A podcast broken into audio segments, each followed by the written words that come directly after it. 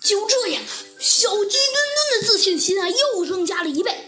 一倍呀，是因为他呀感觉已经快要找到兰博基尼了；另外一倍是因为有了猴子警长，他就不怕了。果然呐，功夫不负有心人，经过刚刚那段有些惊险的历险，他们总算发现了，这呀跟刚刚小鸡墩墩看到的房子一模一样。只不过是，只不过是小鸡墩墩的直觉可以告诉他，里面装的不对，里面一定有兰博基尼。于是乎啊，猴子警长和小鸡墩墩就走入了这个。但是，当猴子警长和小鸡墩墩分头把整个茅草屋都搜遍以后，也没有发现兰博基尼的踪迹。到底是怎么回事呢？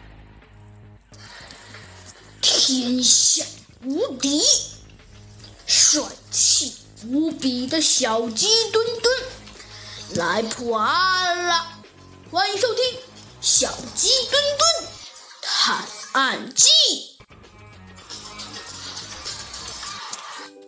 突然，猴子警长好像想到了什么似的，眉毛……嗯，小鸡墩墩。我好像知道了，小鸡墩墩，你把这些墙……哎，猴子警长，敲墙干什么呀？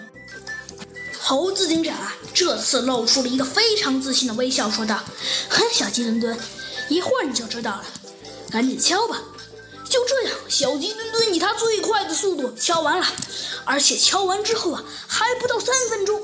没错，这就是最近小鸡墩墩一直在苦练的小鸡墩墩乒乓球的功。哎，猴子警长，敲完了。哼，小鸡墩墩，你说这些墙里哪个地方敲的声最大？呃，敲的声最大，都都都差不多呀。嗯，小鸡墩墩，哪个最？哦，猴子警长，我想起来了，最大的是那边。小鸡墩墩用手指了指一堵墙，说道：“怎么，猴子警长？没错，小鸡墩墩，我们去那儿看看。”说着。猴子警长就带着小鸡墩墩来到了那堵墙面前。哼，小鸡墩墩墩，你说为什么这堵墙响声最大？为什么？因为只有这堵墙是空的。呃，什么？这堵墙是空的？没错，这堵墙就是空的，因为空墙里面的声波会反映到另外的那堵墙上，而空墙之间有一些空间。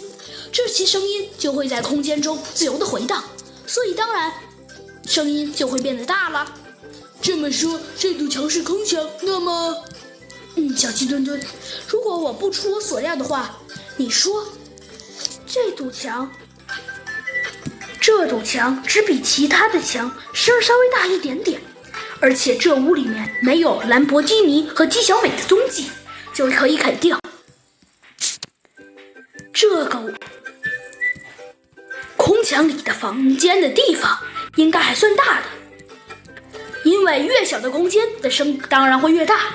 而你说这堵空墙跟其他的石墙都没什么区别，就可以肯定这堵墙里面应该有一个较大的房间，而这个房间里装的应该，如果我没猜错的话，绝对是兰博。